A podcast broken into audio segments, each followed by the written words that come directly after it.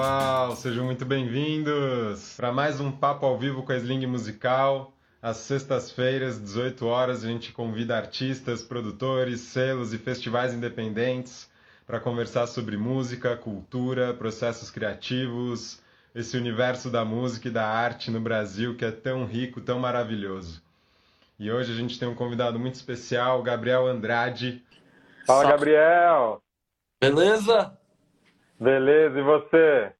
De boa, tá dando para ouvir aí? Tudo certo? Tudo certo, tá ótimo. Você tá conseguindo me ouvir? Tô, tá suave. Maravilha. Cara, primeiro, muito obrigado por topar esse convite nosso e pela sua disponibilidade para vir conversar com a gente. A gente é muito fã do Koala e do, de todos os trabalhos que vocês fazem, não só do festival. Então, para nós é o maior prazer ter você aqui para bater esse papo com a gente nessa sexta-feira 13. Valeu vocês aí pelo convite, cara. Vamos nessa. Vamos nessa. Então, gente, para quem ainda não conhece, esse é o Gabriel Andrade. Ele é criador e curador do Koala Festival e também do selo Koala Lab, que tem feito vários trabalhos incríveis aí na música nos últimos anos. Festivais no Memorial da América Latina, várias produções com artistas independentes brasileiros incríveis. Então, hoje estamos aqui para conhecer um pouquinho mais de todo o trabalho, saber como é que é aí nos bastidores, como é que rola tudo isso aí, né? Então, Gabriel, eu queria saber primeiro, cara, qual que foi a inspiração para você começar a produzir o Festival do Koala? Porque você vem de uma formação que não é exatamente da música, né? Mas sempre amou música e resolveu começar a trabalhar.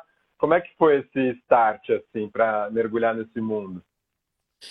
Cara, é isso. Eu, eu brinco que eu sou um, um, outsider, assim, porque geralmente a galera dos festivais ou era a galera de banda que movimentava uma cena e começou a fazer um festival, ou tinha uma festa, ou já vinha de, de produção cultural.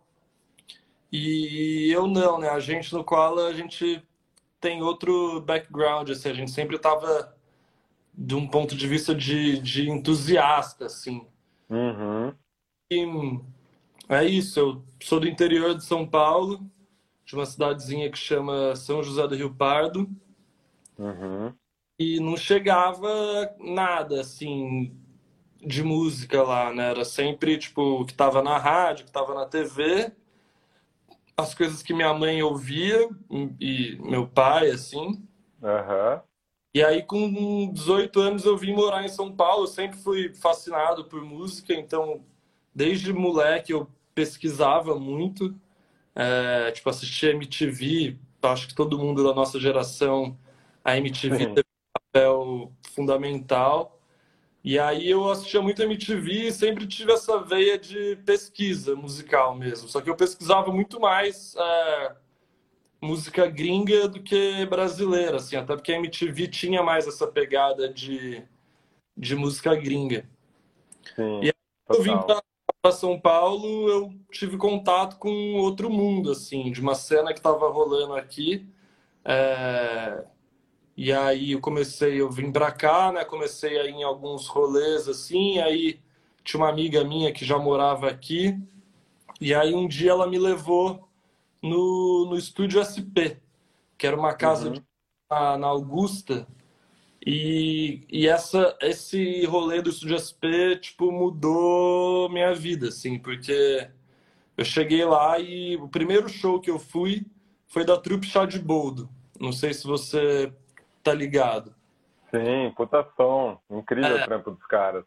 Exato. E aí eu cheguei lá e falei, caralho, velho, que isso? Que, tipo, que som foda, que show foda e tipo nunca tinha ouvido falar dessa banda assim. Ninguém que eu conhecia nunca tinha ouvido falar. E aí a partir daí eu comecei a frequentar o estúdio SP é, semanalmente assim. Eu ia lá uhum. toda terça que rolava um, um, um, dia que chamava cedo e sentado. Então você uhum. chegava até meia noite era de graça. É, e lá eu descobri Cara, é, Tulipa Ruiz, Céu, Curumim, Apanhador, é, Criolo, Emicida, é, Trupchá de Boldo, é, Bárbara Eugênia, Tata Aeroplano, Rômulo Freud. Só sonzeira, hein?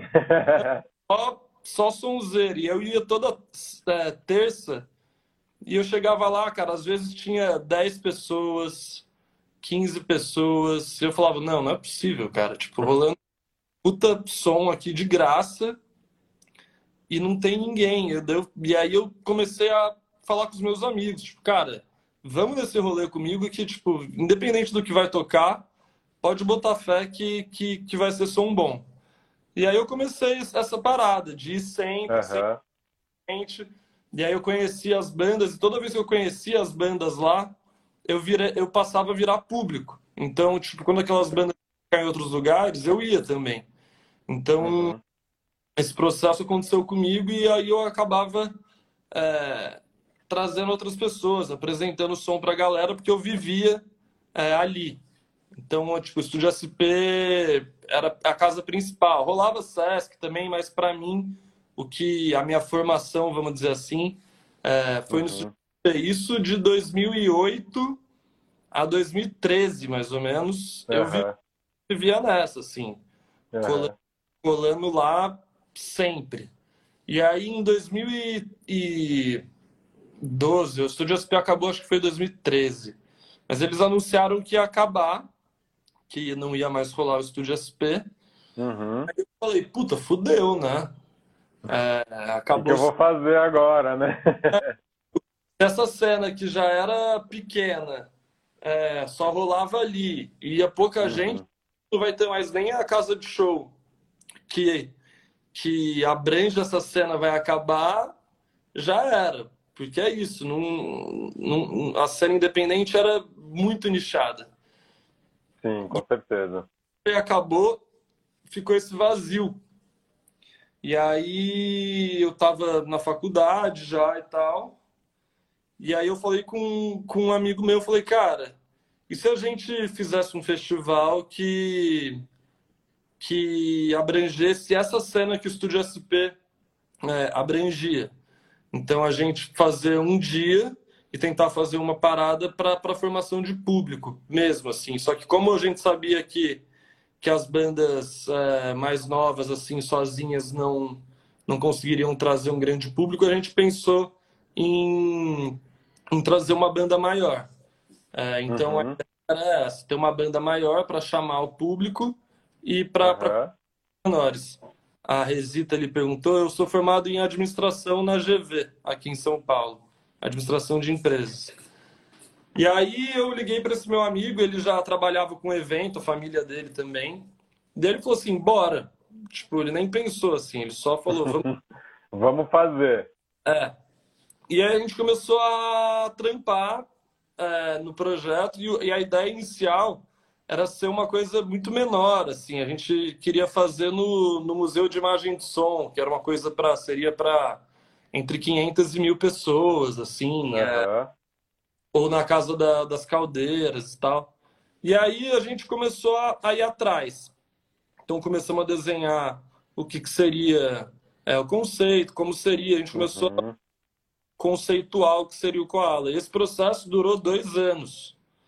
Foram dois anos de, de, de planejamento até a gente fazer a primeira uhum. edição. E aí, nesses é. dois Cara, você imagina que a gente falou com muita gente. Então, cara, batia no. Fomos no Jockey, aí fomos na Casa das Caldeiras, aí fomos na Memorial da América Latina. Começamos a convidar as bandas e, tipo, eu não tinha histórico nenhum. Então, eu mandava um e-mail do meu e-mail pessoal. Uhum. Gabriel, tô pensando em fazer um festival assim, assim, assado. É...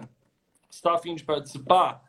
Aí uma galera nem levava a sério, tá ligado? Outra galera uhum. achava massa.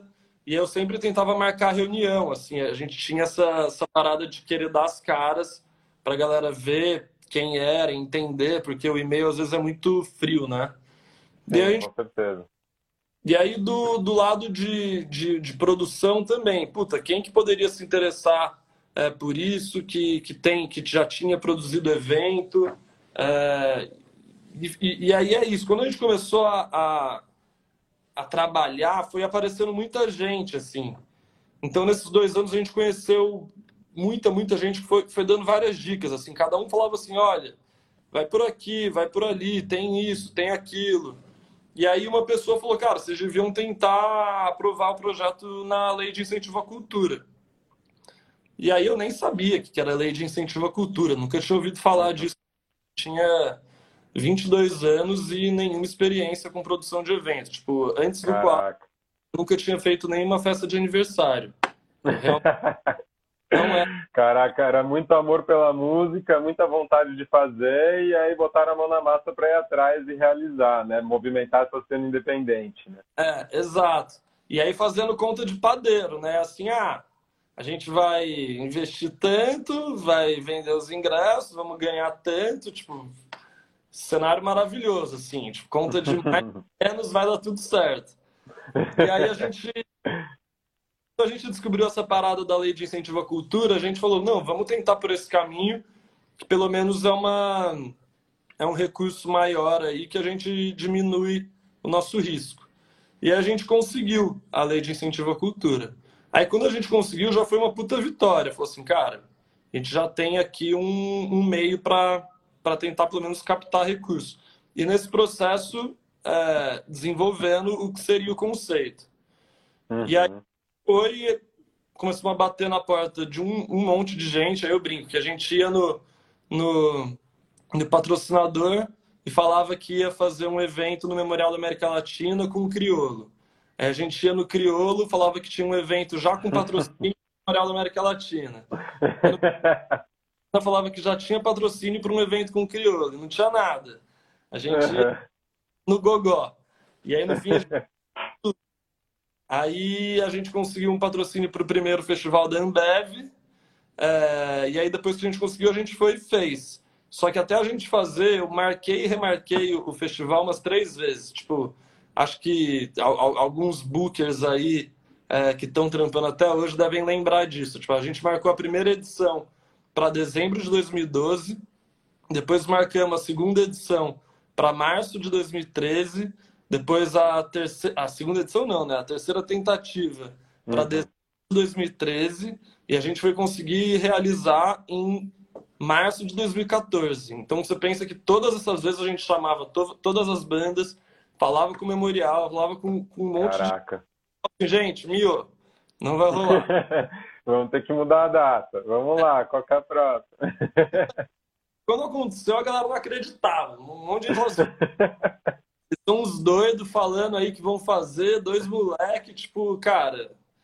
Mas aí foi e rolou. E aí, nesses dois anos, a gente amadureceu um pouco o conceito para um primeiro evento, né? Uhum. Foi isso, foi Criolo, Tom Zé, o Terno, Trupe Chá de Boldo, Cinco a Seco e Charles Marretas. Então ainda era essa coisa muito de uma cena bem paulistana ainda. Ele ainda vinha ideia do, do, do Studio SP mesmo. A cena que a gente fez no primeiro Koala. E aí, uhum. cara, com todo esse tempo e tal, todo esse cuidado, foi, foi um puta sucesso, assim, para uma primeira edição. A gente perdeu muito dinheiro, tipo, todas as nossas contas estavam erradas, mas foi um sucesso, assim, o público gostou, as bandas gostaram, porque a gente fez exatamente o que a gente se propôs a fazer. E já lá, desde o começo, a gente já fez nesse esquema de intercalar é, a ordem do line-up, que é uma coisa que a gente mantém. Uhum. Então, na época, o 5 a Seco estava é, estourando ali com, com, o primeiro álbum e eles abriram.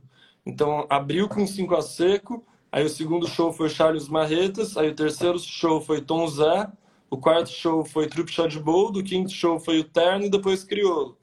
E aí toda a ideia da, da formação de público aconteceu realmente. Porque Sensacional. intercalar, tipo, a galera chegou para o show do 5 a Seco, já tinha umas mil, duas mil pessoas lá. E aí no show do Criolo, foi nesse primeiro ano, foram seis mil pessoas. E aí foi um, foi um, um, foi muito massa, assim, foi melhor do que a gente esperava. Aí a gente fez 2015, que foi um ano ruim, tipo, a gente errou em, a gente errou em muita coisa, cara. Mas o principal foi em produção, assim. Aí deu um. Pode crer. Perdemos dinheiro de novo. Aí em 2016 a gente quase não fez, assim. A gente falou, putz, cara, é, pegar dinheiro emprestado de novo, perder de novo, meu pai e minha mãe já na minha orelha, meu sócio também, nós dois com 22 anos, sem trampo, já devendo a vida, né? e aí a gente falou, não, cara, mas a gente tem que fazer. E a gente deu um pouco mais de calma. Em 2016 a gente jogou o Koala para o segundo semestre. É, uhum. que a gente fez o segundo semestre. E isso já mudou tudo, porque saiu daquele período ali que emendava é, Réveillon, Carnaval, Lola, e aí o Koala aconteceu na sequência, já deu um, um, um fôlego. E aí em curadoria também, foi a primeira vez que a gente fez um line-up é, todo midstream. É, em 2016 não tinha um grande headliner, foi uhum. é, System e Carol Conká, mas tipo, Baiana System em 2016 era, era o começo do Baiana System, é o lançamento do Duas Cidades. Tipo, acho que foi um, o segundo show do Baiana System em São Paulo. Caraca. Aí tinha Céu, é, Cícero e Marcelo Camelo, é, Lila e, e, Tulipa Ruiz, eu acho. É, então era um line-up que não tinha ali os grandes nomes que a gente traz hoje. Aí a gente já olhou e falou, cara, essa cena já tomou outra proporção, já a gente já conseguiu lotar o evento. Essa edição foram é, oito, oito ou nove mil pessoas. Já cresceu. Gente. E aí a gente já amadureceu, já foi uma curadoria um pouco menos é, ligada a São Paulo, já para o caminho que a gente estava querendo criar. Aí em 2017 a gente conseguiu trazer o Caetano Veloso, que aí pra gente foi, tipo, a gente não acreditava, era um sonho, era uma coisa muito... É sonho de vida, né, cara? Trazer ele, né, trocar ideia, trabalhar com ele, né, cara? Ver lá no palco que vocês montaram tudo depois de tanto sangue e suor aí. E era uma coisa inatingível, assim. Aí quando rolou o Caetano, aí, aí o Koala tomou outra proporção. Aí foi sold out, 12 mil pessoas tal. Uhum. Aí falou, cara, agora a gente encontrou o modelo de curadoria e o conceito da, da curadoria do Koala, que é o que, que a gente mantém até hoje.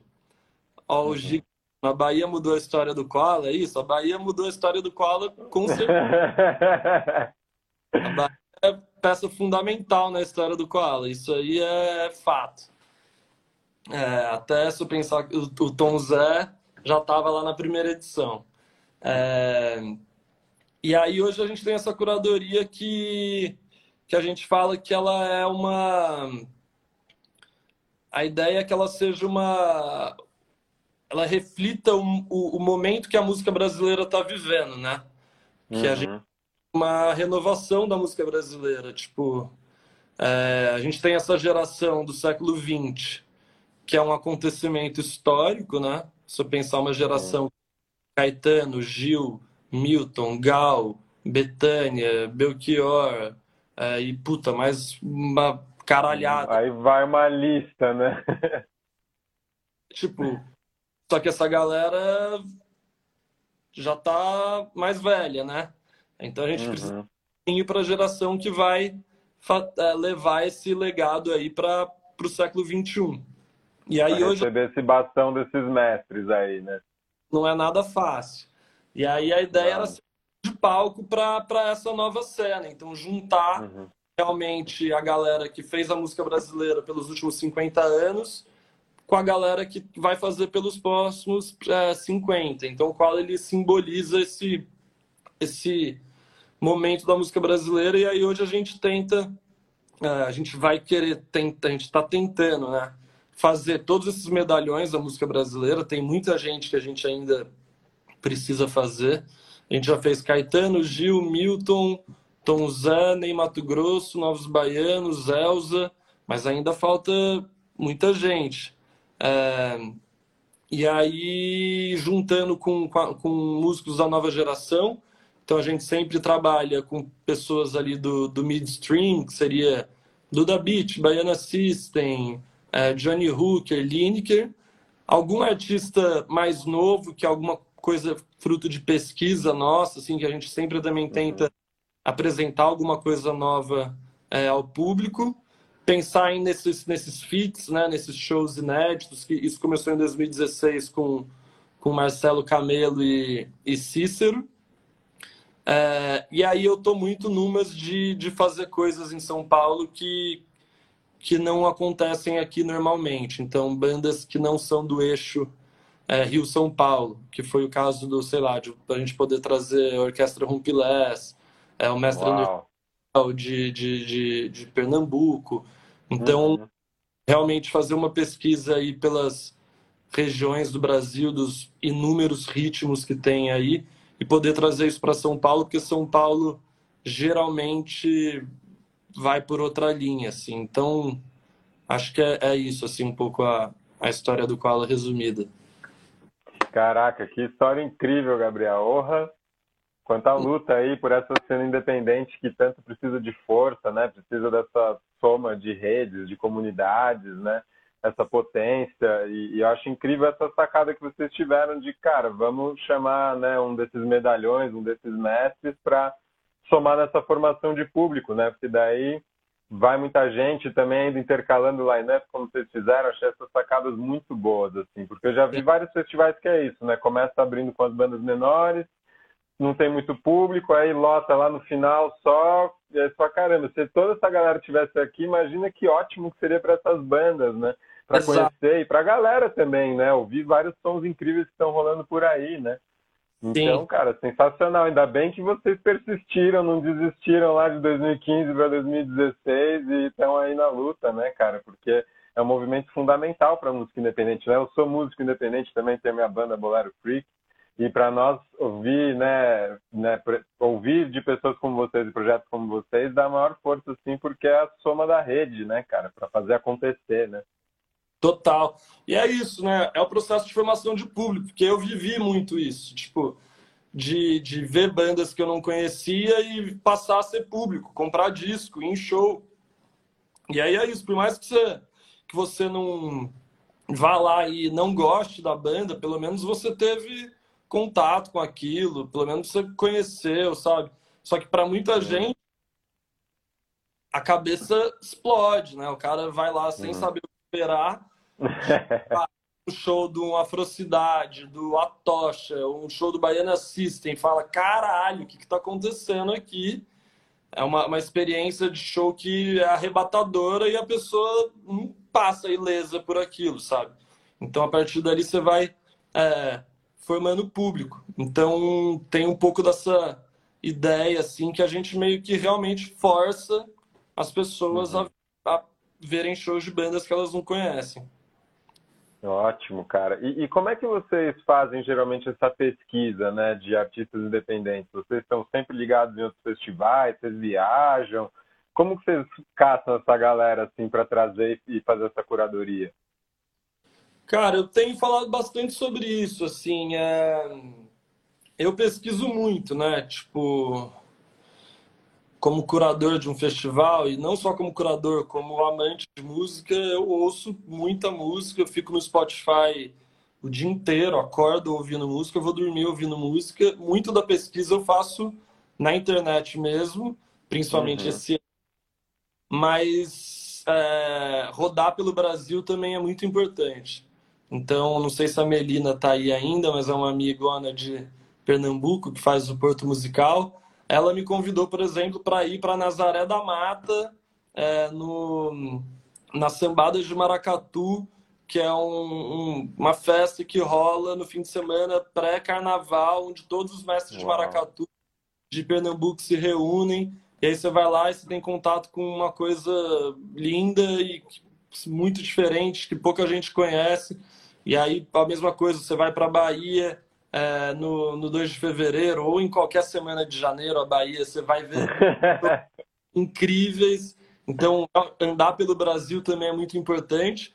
E aí tem nomes que realmente trabalham muito bem, né? Quando você tem um artista que tem o, o som bom, é, sabe comunicar é, bem e está circulando, acaba chegando na gente. Tem coisas que uhum e quando é, quando é bem trabalhado, chega mesmo. E aí tem também o, o nosso. Entre os curadores, assim, sempre rola muita troca de informação, né? A galera, uhum. ó, saca isso aqui, saca aquilo ali. E então tem pessoas que quando me mandam algum trabalho eu paro e ouço. Porque muita gente pergunta: "Ah, mas como que é para mandar a banda?". Puta, eu recebo muito e-mail, coisa no direct, mas não dá para ouvir tudo. Então, meio que tem assim pessoas que, que, que, que, me mandam coisas que eu já conheço a pessoa, sei do, do uhum. trabalho e, e, e, aí eu paro e ouço. Mas acho que a maior, maior parte da minha pesquisa é internet mesmo e rodando festivais do Brasil. Maravilha. E, cara, vocês foram expandindo assim os braços do Koala, né, ao longo desses anos. Vocês criaram o selo, né? E como é que foi assim esse processo para criar o selo e, e começar essas outras produções de vocês? Então, isso é uma coisa é, que veio dessa desse processo de entrar mais no mundo da música. É, eu só passei a trabalhar no Koala é, 100% ano passado. Eu saí do meu trabalho em novembro de 2019. Uhum. Ótimo ano para sair, né? Aí veio a pandemia. mas, mas nesses anos a gente começou a, a participar mais do, do ecossistema, né? De entender mais é, o papel das gravadoras, dos selos, das agências, de como as coisas acontecem e tal. E aí a gente vê, assim, ainda no Brasil, uma discrepância muito grande entre entre as cenas, assim, vai. Tipo, eu, eu falo, eu acho que no Brasil, musicalmente, a cena mais desenvolvida é, o, é a música sertaneja. Depois eu diria eletrônico. Depois eu acho que é o funk. É, e aí depois chega para nossa cena assim de música popular brasileira e tal. Acho que a gente é o menos profissional. Uhum. E aí eu comecei a olhar isso e falar, putz, tem muito muita oportunidade aqui de, de melhoria, de profissionalizar mesmo, de, seja em comunicação, marketing, em, em várias frentes. Também essa coisa do papel das gravadoras, eu acho que está mudando e tal. A gente falando, puta, tudo mudou, né? O jeito de descobrir música, de produzir música, de consumir música, de promover música, tudo mudou e o mercado ainda estava uhum. Meio que se comportando igual. Daí a gente falou, cara, com certeza tem lugar para melhorar aqui. Toda a indústria tem. E a indústria com certeza é, também tem. Eu acho que a gente evoluiu muito, cara, de 2018 para cá. Tipo, num curto espaço de tempo, eu acho que o, que o Brasil evoluiu muito. Mas ainda tem muito para mexer. E aí a gente tem essa ideia de, tipo, beleza, o Koala nasceu como um festival, mas a nossa ideia é ser uma marca de música. Não é uhum. ser um uhum. Então, a gente quer ser uma empresa de música que, por acaso, tem um festival, mas que vai expandindo para outros, outros caminhos. Então, o, o Koala Lab veio dessa vontade de, de entrar mais no ecossistema, assim, de participar de mais processos da, da cadeia. E aí a gente tem tanto essa parte de selo, só que é um selo que não é o selo padrão, assim, não, eu, não, eu, não, eu não sei nem. Acho que quando eu falo selo, as pessoas é, entendem outra coisa. Porque a gente uhum. faz pouca coisa e a gente gosta de fazer de ponta a ponta.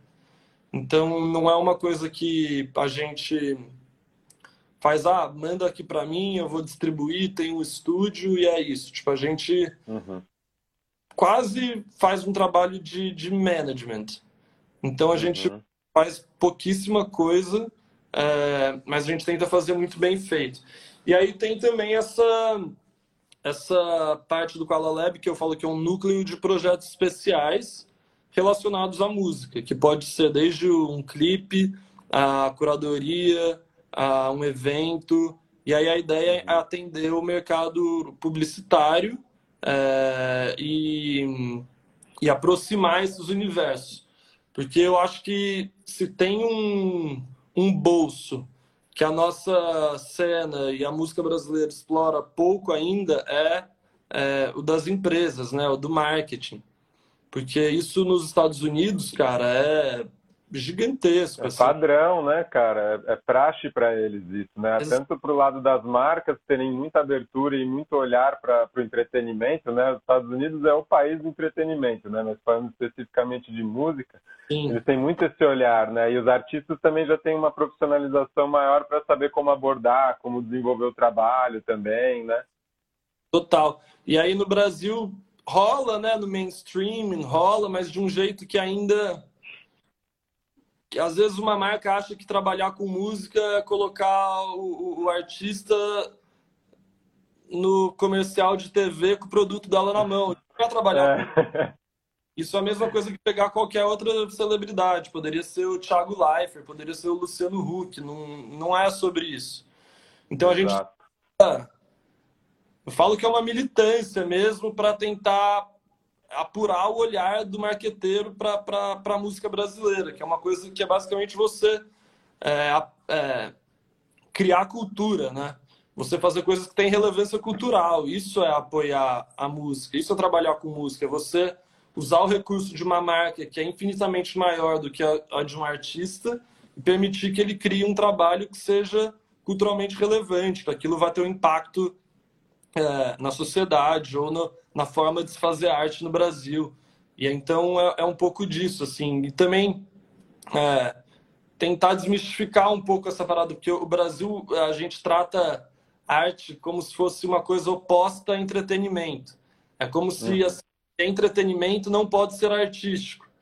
E isso não é verdade. O, você pode fazer um clipe mainstream de, sei lá, do Barões da Pisadinha que seja arte fina e o público vai entender. Então a gente tem as pessoas, não sei porquê, tem essa ideia de que no Brasil para fazer sucesso precisa ser uma coisa é, tosca. E aí, por exemplo, nos Estados Unidos eu sempre dou o exemplo do, do Kendrick Lamar. Kendrick Lamar ele é um artista mainstream nos Estados Unidos. Só que tudo que ele faz é mega conceitual. Então, é realmente tentar elevar um pouco a barra assim do, do que está sendo feito no Brasil, porque eu, puta, cara, não preciso nem falar, mas para mim a música brasileira é a melhor do mundo, disparada. Consigo entender como ainda não virou um, um, um produto de exportação é, brasileiro, da nossa cultura.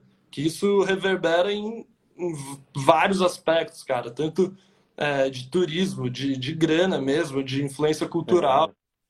Entenderem um pouco mais o que é o, o que é o Brasil.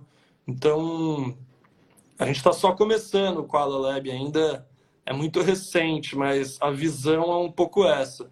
E aí agora a gente está também é, pensando, a gente esse ano com o Koala Virtual, a gente lançou o Koala TV, que é essa frente agora uma ideia de começar a produzir conteúdo é, relacionado à música. Então, cara, esse gap que a MTV deixou aí, ele está longe de ser preenchido, né?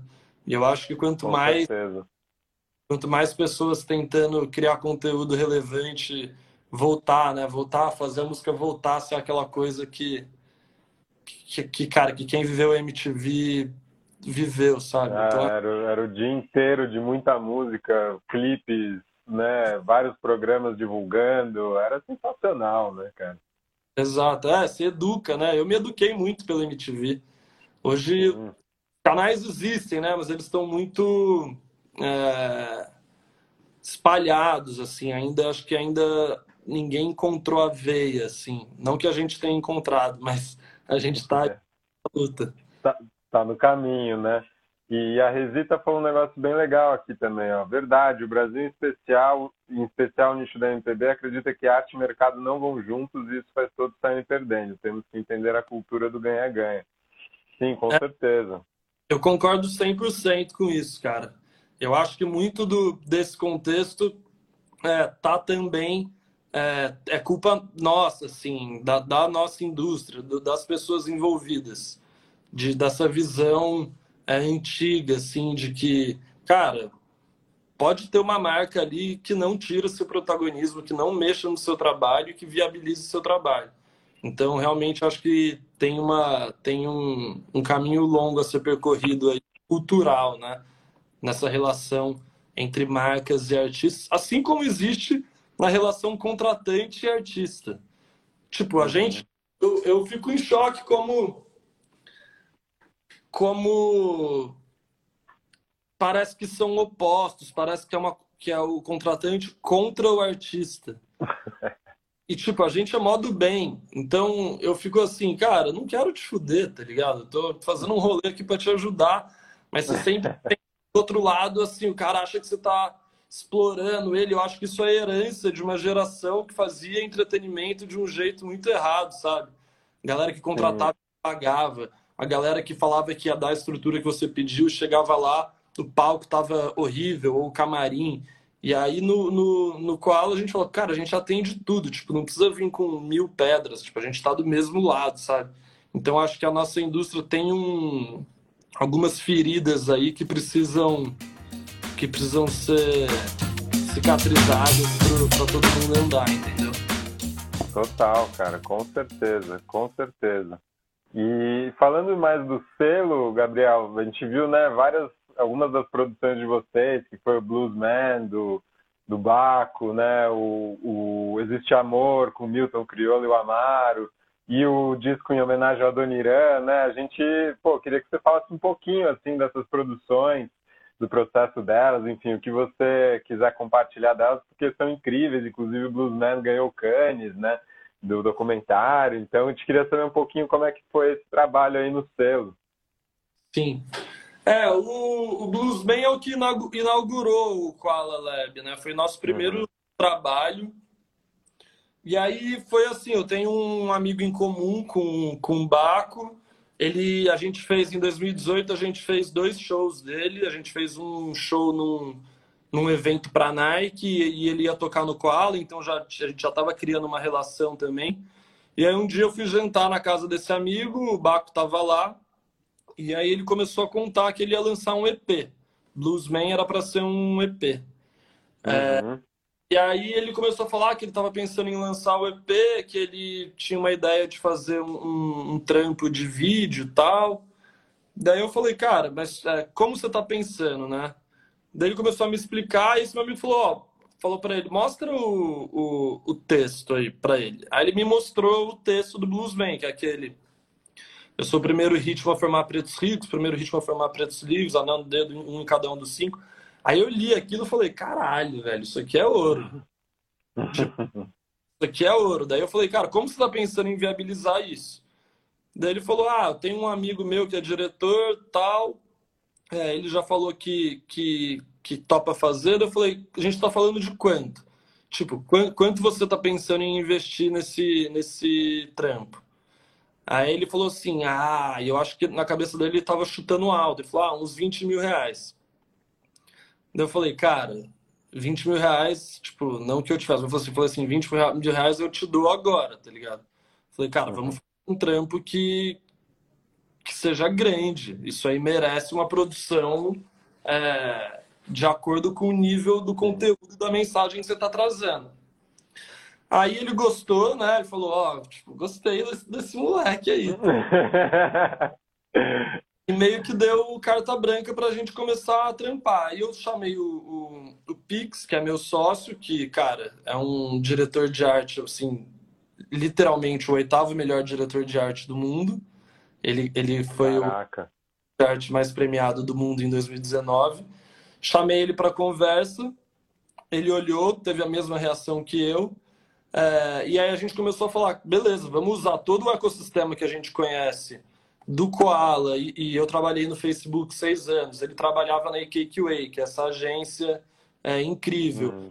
conhece gente de produtora, conhece designer, conhece um, um, um, ecossistema que a gente conhece do meio publicitário, mas um meio publicitário que quer fazer coisas relevantes.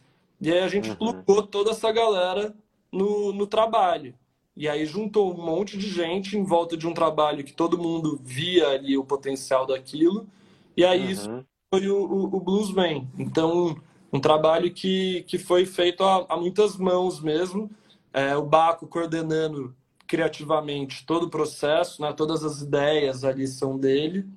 E a gente canalizando isso e pensando em como comunicar aquilo para que todas as mensagens é, fossem passadas.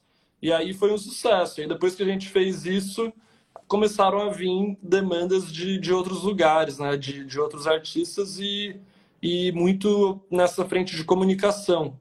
Então, o Koala tem muito esse viés da, da comunicação, mais do que da produção musical.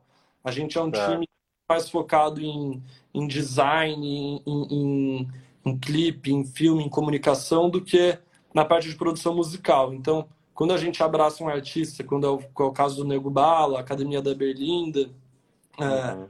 a gente não dá nenhum pitaco em, em, na produção musical. Fica totalmente é, o artista tem liberdade total para fazer o que ele quiser. É, e aí na comunicação a gente dá nossos inputs, como a gente acha que pode ser a campanha, de como que pode ser a direção de arte, como que uhum. ah, no YouTube, no Instagram, no Facebook, né, estratégia de lançamento, assessoria de imprensa. Então é meio por aí. Aí o, o trabalho do Adoniran foi outra coisa, que foi um trabalho de curadoria. Foi um trabalho que foi a Eisenbahn fazendo com a Da House, que era produtora de áudio. E aí eles me chamaram para escolher os artistas e as músicas que cada artista cantaria é, no disco. A gente falou bastante dessa relação das marcas, como elas estão começando a ter esse olhar para a música, como ainda tem muita coisa para amadurecer, tanto do lado da marca quanto do lado da música também, de profissionalização e tudo, né? mas eu queria entender um pouco melhor assim como que vocês, é, como que são as, as abordagens de vocês na hora de conversar com as marcas para trazer esses parceiros para os trabalhos de vocês com essa visão que vocês têm, assim, porque ainda muitas vezes as marcas estão muito atrás de números, né? De artistas gigantes e tal, mas mesmo que às vezes isso não signifique necessariamente uma sinergia, uma conexão e um engajamento real com a marca, com a identidade, com o público, né? Então, como que vocês trabalham assim essa relação e essas abordagens com as marcas, geralmente? Cara, sim, não são todas as marcas que podem falar de música.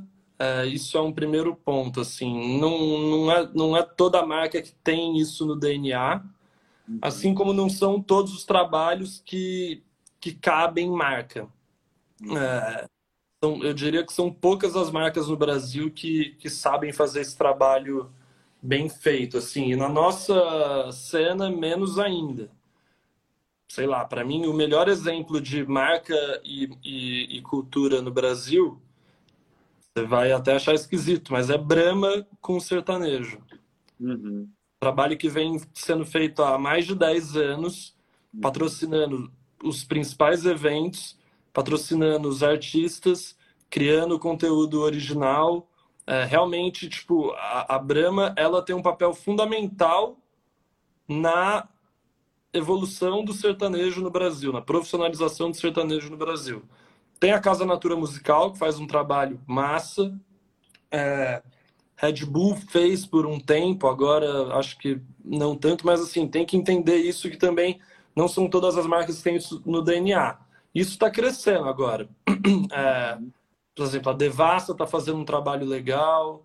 É, algumas marcas estão começando. A Eisenbahn está fazendo um, um, um tá começando um, um, projeto legal, mas realmente não é sempre que rola. O que a gente tenta fazer, e é isso está muito no começo, é mudar realmente a cabeça do marqueteiro. Assim, tipo, não é. Você não vai querer fazer um trabalho é, com, com um artista para que o artista passe a mensagem da sua marca. Uhum. Você vai, na verdade, fazer um trabalho com o artista para que o artista passe a mensagem dele. Sim. É o contrário. O, o, aqui no mercado publicitário, geralmente é assim: a, cara, o cara da agência ou lá do marketing teve uma ideia, aí ele precisa de um artista para realizar aquela ideia, e aí é uma coisa que vem de cima para baixo, vem da marca para o artista, e não o contrário. O, o, o que eu acredito é quando vem do artista para a marca. Quando o artista tem um projeto muito foda, muito relevante e que ele acha que cabe uma marca ali. Porque os insights do artista vão sempre ser mais poderosos do que o insight da marca. Sim. Pô, é muito difícil, tipo, um, um cara que, que. Tem, mas é muito difícil um cara que, que, que faz um trabalho de publicidade institucional, por exemplo, é, ter um insight poderoso sobre o trabalho de um artista. É muito mais provável que o próprio artista tenha um insight poderoso sobre o seu próprio trabalho. Com certeza. E a gente fala que é isso, assim, É, não é sobre a marca querer passar a mensagem dela através de um artista, é sobre um artista passando uma mensagem muito foda que ele deixa a marca participar daquilo. É, é o que a Resita falou assim: a marca pega emprestados os valores do artista. E, e, e, aí deixa o artista ter liberdade criativa total. Então, um, um, exercício que a gente faz quando a gente vai trabalhar com, com artista é assim: se você não tivesse restrição nenhuma, nem de dinheiro, nem de know-how, nem de networking, nem de, de nada, o que você faria? E aí, geralmente, os artistas têm uns projetos muito fodas, assim, coisas que eles sonharam. Um cara vai falar, puta, é, eu queria fazer um filme. O outro vai falar, eu queria fazer um show no lugar tal. O outro vai falar, nossa, eu queria tocar num teatro em Nova York. O outro vai falar, eu queria sei lá o quê, entendeu? E aí daí vem as ideias poderosas, daí, daí vem a coisa que tem relevância cultural. Então o que a gente está tentando é, é, a, gente, a gente é muito mais abordado por artista do que por, por marca. Uhum. E a gente tá nessa corrida agora, corrida não, mas nessa militância mesmo para levar esses projetos mega relevantes para as marcas, fazer elas entenderem do que se trata trabalhar com música e tentar buscar marcas e marqueteiros que estejam dispostos a investir na cultura brasileira e, e deixar um legado aí, né? Deixar é, coisas que vão ficar para a posteridade mesmo, sabe? Porque é isso, você às vezes você não vê o valor daquilo hoje. Só que se é um trabalho relevante, ele vai ficar aí por décadas, cara. Sim. Eu tava vendo, por exemplo, o filme do Queen. É a Pepsi patrocinou aquele, aquele evento e o Fred Mercury estava tocando com um copo de Pepsi no, no, em cima do piano. Cara, aquilo ali na hora, o cara patrocinou aquele evento em si, só que essa cena vai ficar na eternidade. Toda vez que alguém revisitar aquele show do Fred Mercury, um dos maiores shows da, da história do Queen, ele vai estar no piano com um copo de Pepsi ali. Então, é muito doido isso. Tem uma música da, da Simone, sabe? Que ela sim, fala. Sim. Ela fala. Que é, que é de Brahma também. Ela fala, tipo, bota a Brahma pra gelar que eu tô chegando. Ela fez sei lá quantos anos, 50 anos. Então, é, são coisas que, que ficam. É, tem muitas formas de fazer. Então, a, a questão que tá é isso: é tipo, mostrar os caminhos para as marcas entenderem como elas entram ali e qual que é a relevância daquilo. Então, não vou falar que a gente, como Koala Lab, tem um mega. É, um monte de cases que deram certo. Não tem, porque o pensamento que a gente está trazendo para a mesa é novo, é diferente, sabe? Não é o que está sendo posto aí, porque por muito tempo o que está acontecendo agora é a ideia de usar o artista simplesmente, simplesmente como influenciador. Então, se for uma blogueira que mostra os looks dela e o, o Tim Bernardes, a marca encara do mesmo jeito. E não é sobre isso. É outro, é outro olhar, entendeu? Então, Entendi. acho que a gente ainda precisa caminhar bastante para que isso vire é, uma coisa mais padrão assim de, de mercado. E, e eu acho que nos Estados Unidos rola muito. É, desde o patrocínio mesmo. Cara, você acha que, que sei lá, que o Kendrick, ou o Drake, ou o Justin Bieber, ou a Beyoncé tá usando uma marca num clipe à toa, sabe? Ou dirigindo um carro. Tudo ali é, é foi pensado e negociado, tipo, porque a, a galera lá já entendeu o, o, o quanto a marca que realmente participa de um ecossistema vira vira lifestyle, sabe? Tipo, Total. é igual para a Oakley no universo do funk. Cara, a galera, o Juliette, aquilo é. É marca registrada, né? Do, estilo é. de vida, da cultura que gira em torno daquele estilo, é. né? Sim, foi uma coisa orgânica. A Oakley nem fala de funk.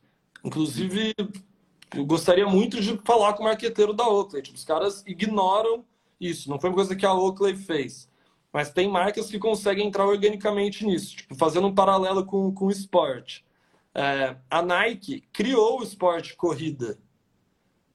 Você entende? Ela que criou.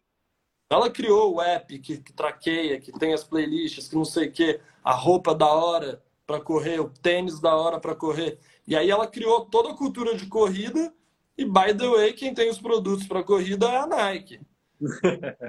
Entendeu? E aí ela, óbvio que tem outras marcas também, mas é, é um exemplo.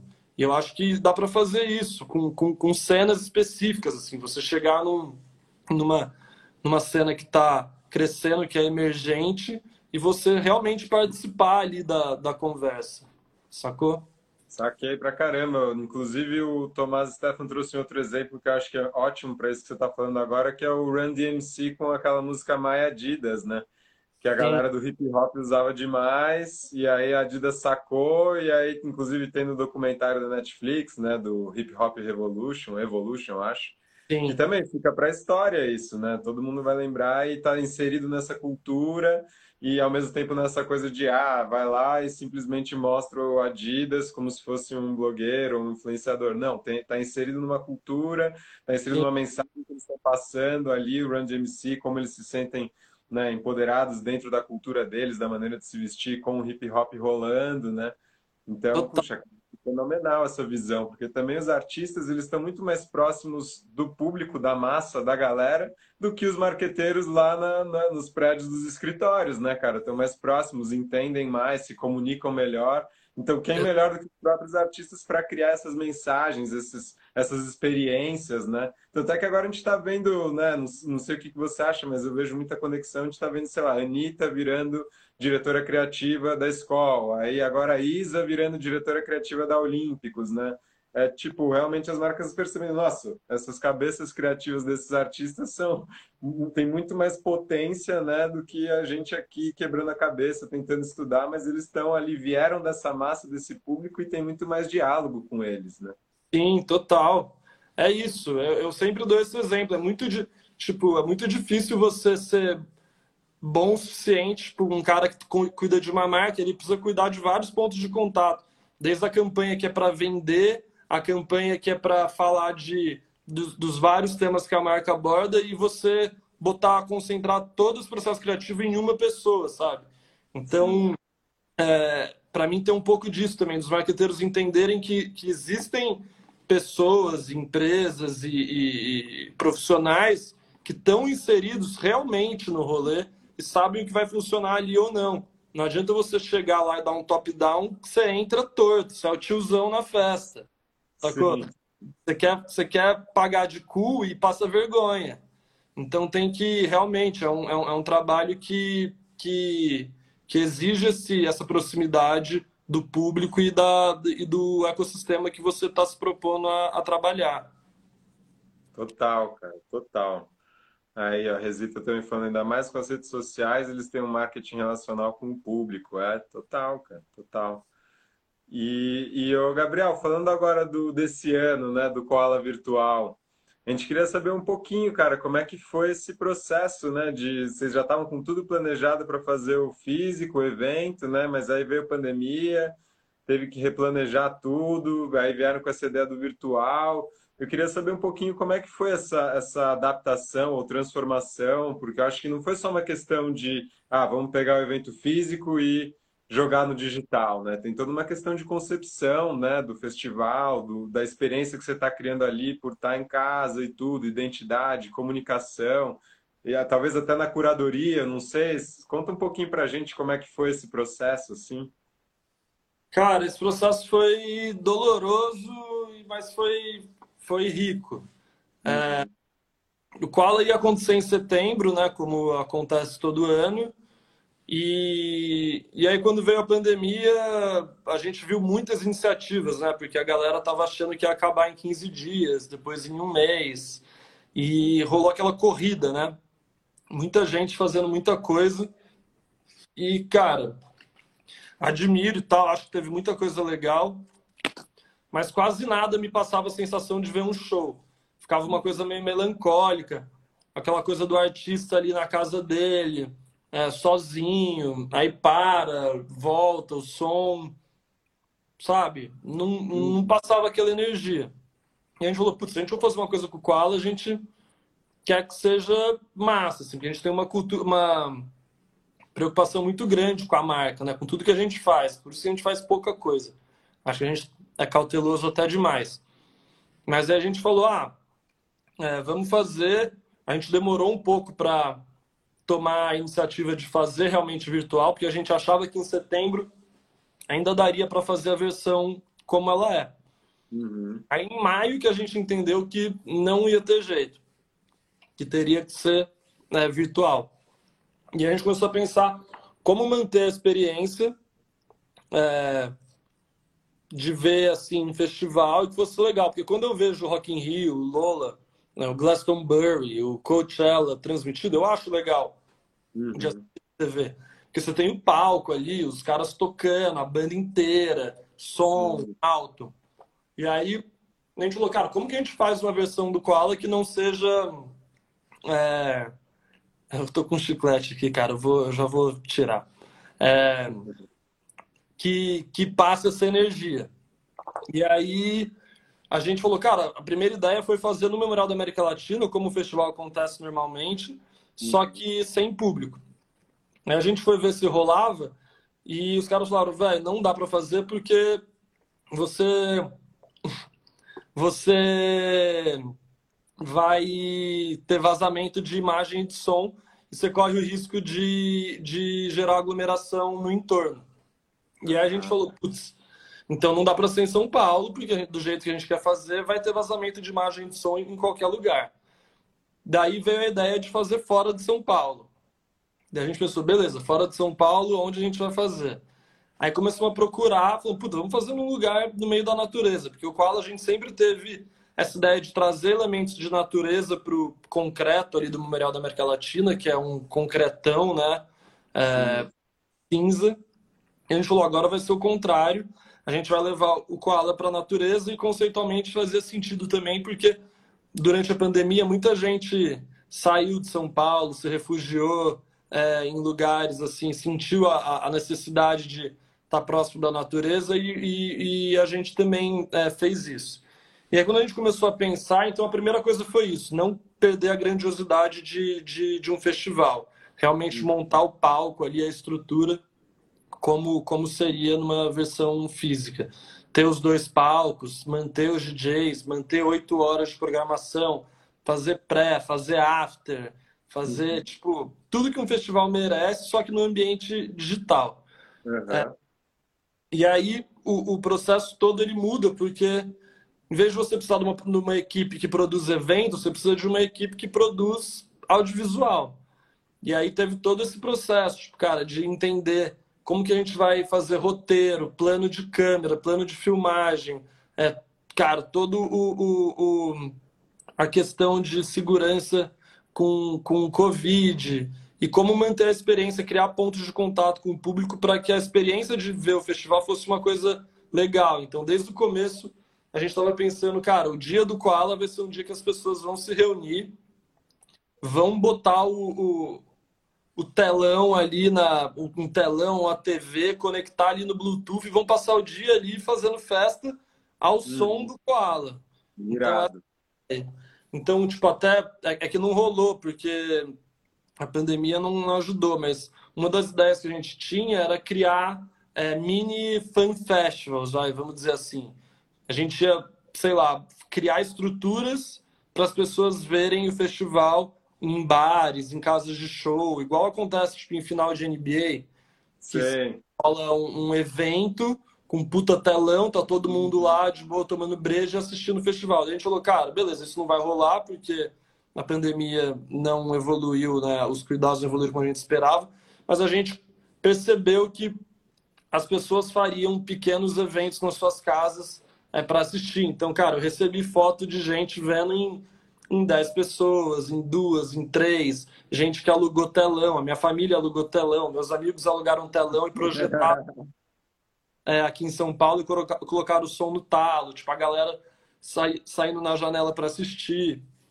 É, aí a gente fez o after. No after, cara, no Zoom tinha 900 pessoas no after. Mas o mais da hora do, do, do, do Zoom é que rolou um grupo de WhatsApp que chamava Fumódromo do Koala. Tinha, tinha 150 pessoas num grupo de WhatsApp trocando ideia, assistindo Koala. Então foi todo um processo de pensar como que seria ver o festival em casa, assim, que permitisse é, um dia foda que o ela estava fazendo a trilha sonora. E aí a transmissão em si era foi um pensamento mais próximo de, de, de um programa de TV, assim. Aí a nossa principal referência é, é o WSL, que é o Circuito Mundial de Surf. Não sei se você tá ligado, mas assim, os caras ficam 12 horas no ar e é genial, assim, tem o tem o, o repórter que tá lá dentro da água, o cara acabou de sair da onda, tá na prancha ainda, já tá dando entrevista. Aí tem comentaristas ali que estão é, que manjam pra caramba do assunto e estão contando. A gente tentou trazer isso, é, tem, tem pontos de melhoria, com certeza, fazer ao vivo é desesperador, cara. Eu acho que eu nunca tive tanto estresse concentrado em tão pouco tempo. É, mas acho que foi um sucesso, assim, do que a gente se propôs a fazer. Acho que a gente cumpriu e, e foi muito legal. Foi um sucesso mesmo, cara. Eu imagino que deve ter sido uma tensão, né, ao vivo, milhões de coisas para se preocupar e um novo formato mas eu acompanhei assim praticamente inteiro e cara, foi uma experiência incrível aqui. Botei nas minhas caixas de som e realmente essa, essas referências que vocês trouxeram desses programas que ficam muitas horas no ar, pô, cara, deu uma fluidez absurda assim, porque até às vezes eu me sentia naquela coisa de festival que você tem um palco aí termina tem o outro, saca? Eu tava uma, hora indo de um palco para o outro. Então, realmente foi muito dinâmico, assim, cara. Foi, foi incrível. E, e saiu daquele lugar da, da, livezinha, tudo bem. Várias lives muito bacanas, necessárias nesse momento, mas uma baita qualidade de som, transmissão. Foi, foi sensacional, assim, cara. Acho que vocês fizeram uma, um baita trabalho. Então, acho que, assim, foi estressante nesse período aí, mas vocês chegaram num resultado que trouxe muita coisa incrível para muita gente, cara. Isso de fato, assim, de fato. Massa. E, e pensando Incrível. em 2021, cara, eu vi que vocês já anunciaram data, né? Já começaram a pré-venda e tudo. É, pensando em 2021, vocês estão se planejando para fazer uma transmissão online assim? Tem, algum, tem alguma coisa que vocês já podem falar também? Não, não quero que você né, dê spoiler aí, porque eu sei que vocês estão nos planejamentos e tudo. Mas como é que vai ser assim? Do, vocês planejam fazer híbrido, essas coisas? Como vocês estão planejando? A ideia é ano que vem manter a transmissão. É caro pra caralho fazer transmissão, velho, mas a ideia é manter. Tipo, não é fácil, vai exigir outro processo criativo. A gente já aprendeu muito, mas sendo presencial, é, muda de novo, né? Mas a ideia é manter. Então, a ideia é que 2021 porque, cara, deu uma, um alcance para o Koala muito maior do que a gente poderia ter, sabe? Juntando a transmissão no canal do Koala, do, do canal dos artistas e na TNT, que foi para TV, foram mais de. foram quase 700 mil pessoas. Então, isso dá uma, um crescimento para o festival. Tipo, mais pessoas conhecem, têm contato com a marca, é uma coisa que a gente quer manter. Até porque, tipo, no futuro, a nossa ideia é que o Cola cresça mesmo, que seja uma referência de festival na América Latina, assim, não seja só uma coisa local.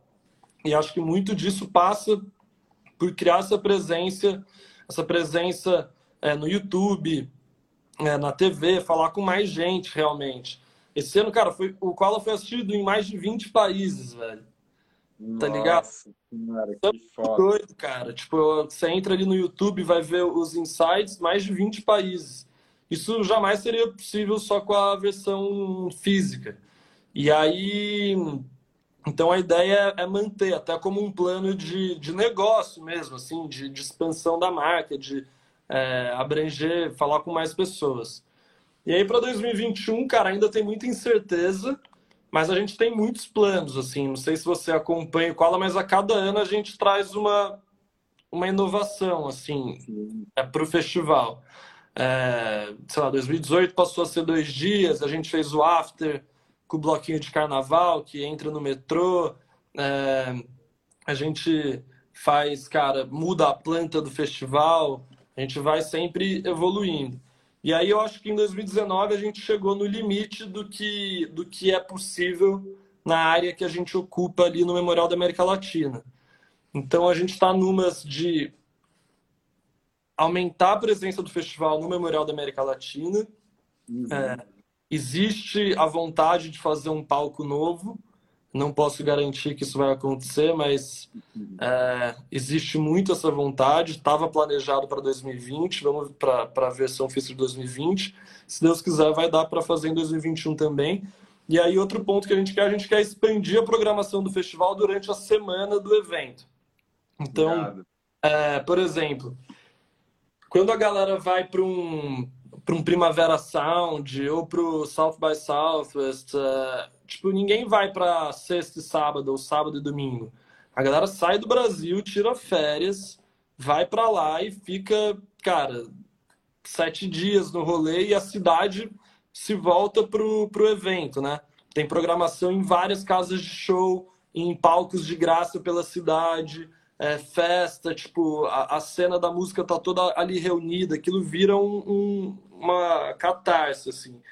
Então a gente tem essa vontade de expandir a programação do festival, ter novos, ocupar novos espaços na cidade também, não só é, no memorial, aumentar também a, a programação é, digital. Então esse ano a gente inaugurou o Koala TV, a gente inaugurou o podcast do Koala.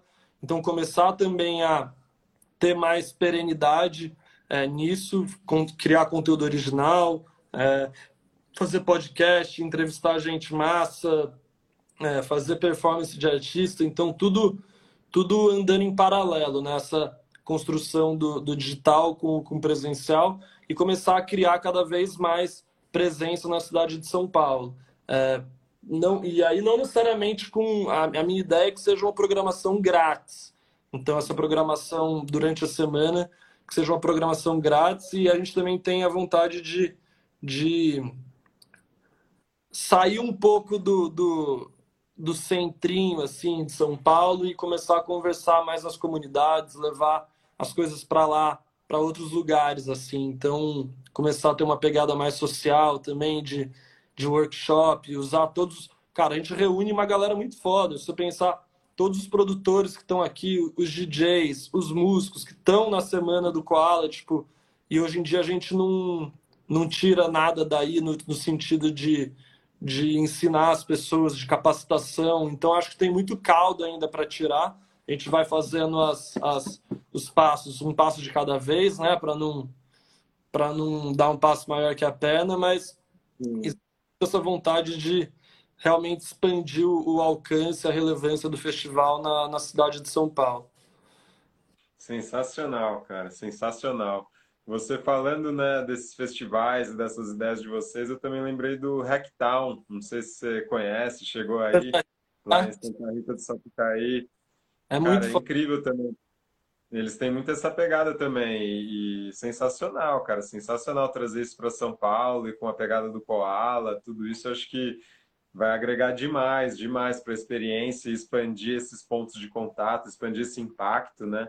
Sensacional, cara, bom demais. É, eu, eu tenho uma, uma coisa que me pega que eu vejo muito brasileiro indo para festival na gringa. Eu mesmo, cara, já fui pro Primavera Sound, pro South by Southwest, a galera do Koala foi pro Hospital. Eu vejo muito brasileiro é, indo pro Coachella e, e você não vê muito gringo vindo pro Brasil. E é isso, a gente vê muita marca gringa vindo para o Brasil, Lollapalooza, Afropunk, Deck Mantle, Sonar, e a gente não exporta quase nada. O único festival criado no Brasil que rola fora do Brasil é, grande, né, com grande impacto, é o, é o Rock in Rio. Então, acho que, que tem um trabalho aí para a gente também começar a internacionalizar as coisas legais que rolam no Brasil, que são várias, né? Só Com falta certeza. um processo de, de comunicação mesmo, de, de, de comunicação. E eu acho que a gente começou é, esse caminho agora, assim, com, com Koala Virtual. Com certeza, cara. Que, que abram esses caminhos e vocês trilhem isso aí, porque vai ser maravilhoso, cara, maravilhoso. E, cara, indo já para os finalmente aqui da live, eu tenho mais uma perguntinha antes da gente depois fazer os encerramentos, aquela coisa toda. É, como que você vê essas mudanças e, sei lá, as tendências para os festivais em 2021? com essa questão de pandemia, tudo que rolou esse ano, essa relação festivais e marcas? Quais são os pontos principais assim que você vê? Cara, 2021 ainda está bem incerto. É... Eu acho que no primeiro semestre dificilmente as coisas voltam como elas são. É... Para o segundo semestre eu já tenho mais confiança. Eu acho que, que as coisas vão começar a voltar mais.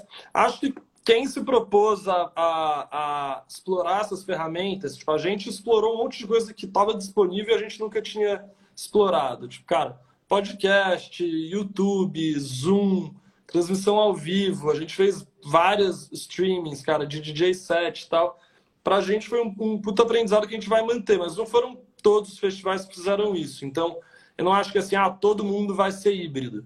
Eu acho que quem deu esse, esse passo provavelmente vai querer manter isso. É uma tendência, eu acho, que dos festivais de manterem, de aumentarem a presença no digital, que é uma coisa que eu acho que aconteceria com o tempo e que a pandemia acelerou. Era uma uhum. tendência. Tá? A pandemia uhum. só acelerou é, isso.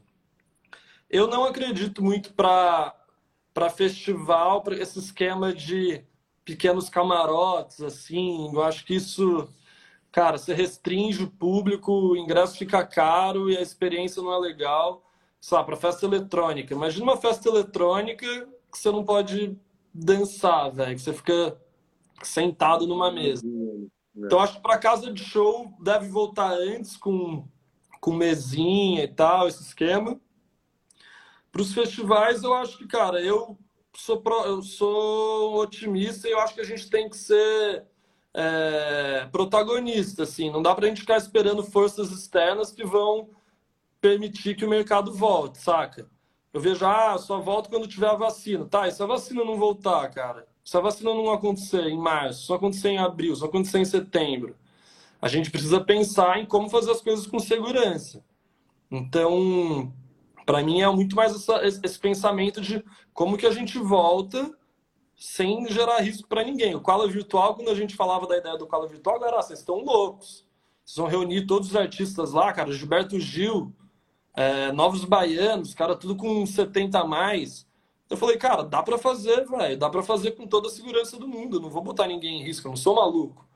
Então, acho que tem um, um, uma coisa do, do mercado começar a acordar e falar, cara, vamos se unir para pensar nas soluções que permitem os eventos voltarem, não ficar esperando uma força externa que, cara, que está muito longe do nosso controle. São discussões que estão rolando em camadas, esferas que a gente jamais vai acessar, tá ligado? Com certeza. Então, a gente precisa andar. E aí a gente tem essa postura no Koala, cara. Para mim o Koala virtual foi um pouco isso, assim, cara. Vamos lá e vamos fazer, vamos mostrar que dá. E eu acho que para a versão física também, a gente já cravou a data e, e a gente está considerando que, que vai acontecer como tem que acontecer, nem que a gente tenha que testar 100% das pessoas que vão entrar no, no festival, saca? Então, para mim, tem, ainda é certo, mas eu boto fé que no segundo semestre as coisas já vão, vão estar tá muito próximas do, do, do normal. É, e, e, essa coisa de, de de manter é, as ações no digital, acho que isso vem, vem para ficar, assim. É, as marcas, né, os festivais mais, assim... Como é que eu posso dizer?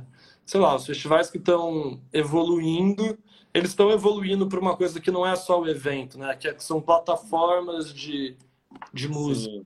Então, acho que, que o caminho é por aí mas não é uma coisa que se aplica a todo mundo também. Não acho que, puta, a, todo mundo precisa fazer isso. Não, é, o presencial sempre vai ser superior ao digital, mas quem conseguir criar presença no digital vai ter ganhos de, de visibilidade mesmo, de alcance, de conversar com públicos que você não cons conseguiria conversar porque está restrito a um espaço físico.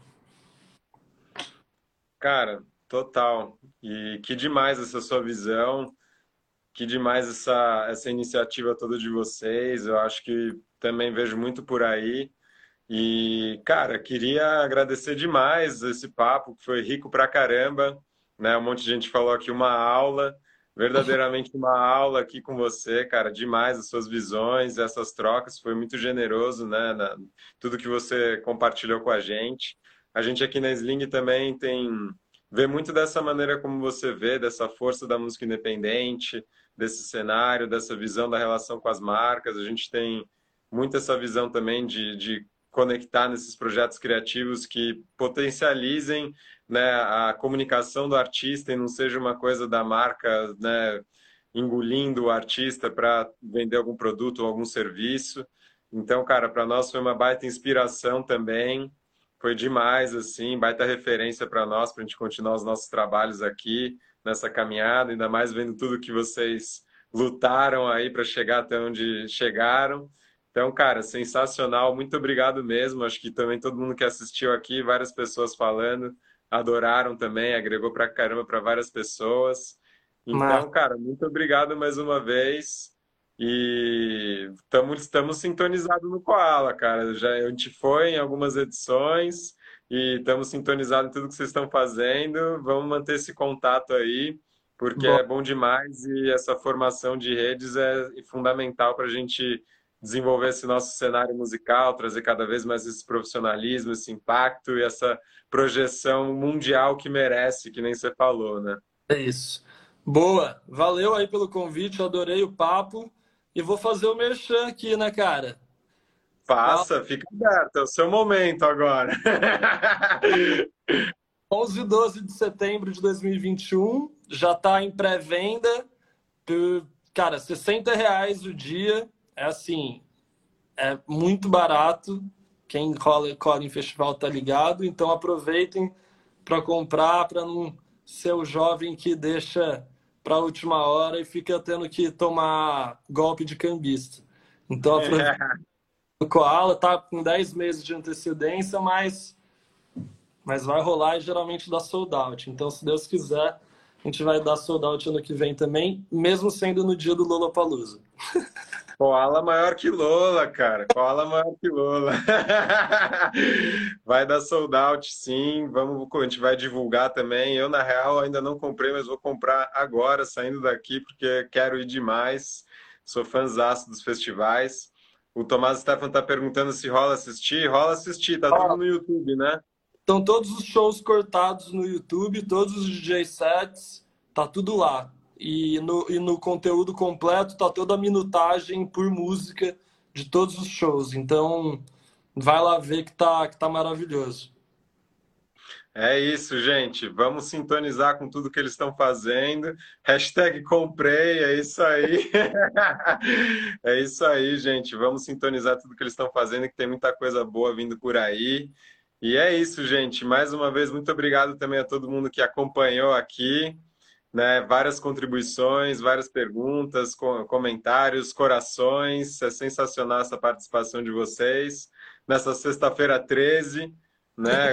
Estamos muito bem nessa sexta 13 de 2020 ainda, era para ser um negócio, né? Mas estamos em grande estilo aqui. Então é isso, gente. Gabriel, mais uma vez, muito obrigado, cara. Um abração para você, um abração para a galera, todo mundo que está aí. Se cuidem. Bebam muita água, cuidado aí com corona, se cuidem e é isso aí, pessoal. Vamos que vamos. Boa sexta-feira para todos. Boa semana aí, abraço. Um abraço.